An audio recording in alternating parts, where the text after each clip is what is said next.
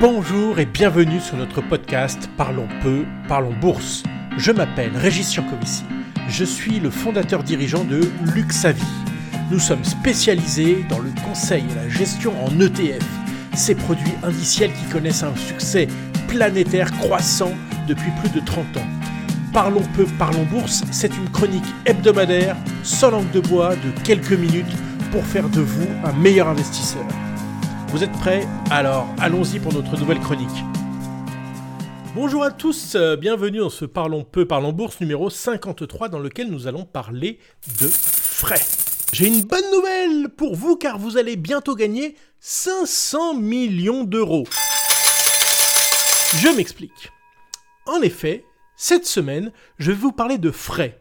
Il n'est pas question de baisse des températures, pour autant, j'espère que cette chronique ne vous laissera pas de glace. Il s'agit de frais que vous subissez lorsque vous achetez un fonds de placement, un OPCVM. D'abord, je voudrais vous rappeler la liste des frais. Je dis subissez et non payez car en réalité vous ne déboursez rien, mais les frais sont prélevés sur la performance. Concrètement, si votre fonds réalise une performance brute qui d'ailleurs n'est jamais publiée de 10%, et que les frais sont de 2%, alors naturellement il affichera une performance nette donc de 8%. De quoi sont composés ces frais? Il y a essentiellement les frais de gestion. Ils rémunèrent la société de gestion, le distributeur comme un conseiller financier, et éventuellement l'assureur. Il peut avoir, mais c'est de plus en plus rare, des droits d'entrée et de sortie qui rémunèrent uniquement le distributeur. Il y a également, éventuellement, des frais de surperformance. Il s'agit pour vous de partager avec la société de gestion une partie, souvent entre 10 et 20%, de l'écart de performance entre le fonds et un indice de référence évidemment défini au départ.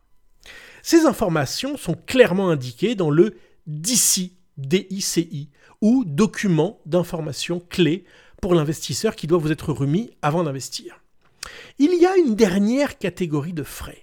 Il s'agit des commissions de mouvement, c'est-à-dire des frais payés lorsque le gérant de l'OPCVM achète ou vend des actions sur les marchés.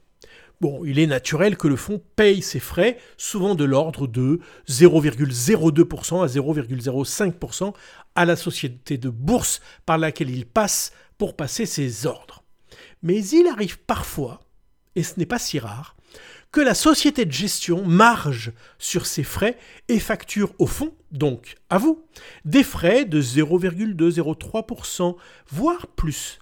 Cette pratique est porteuse de conflits d'intérêts. En effet, le gérant du fonds peut être incité à réaliser des transactions pour booster le chiffre d'affaires de la société de gestion. De plus, ces frais sont cachés, car ils n'apparaissent pas sur le DC dont je viens de parler. Ce type de commission est en place chez de nombreuses sociétés de gestion de la place, parmi même les plus réputées. Je mettrai ma main à couper que même le conseiller financier qui vous a invité à acheter ces fonds ne sait pas que ces commissions existent, et encore moins ce qu'elles représentent. D'une manière agrégée, elles représenteraient 500 millions d'euros prélevés discrètement.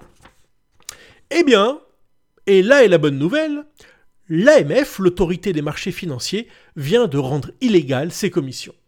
Il faudra tout de même attendre 2026 pour la mise en place de cette interdiction. Je vous laisse méditer ma pensée de la semaine. Si vous ne savez pas comment sélectionner votre fonds d'investissement, regarder ses frais n'est sans doute pas suffisant, mais c'est une nécessité.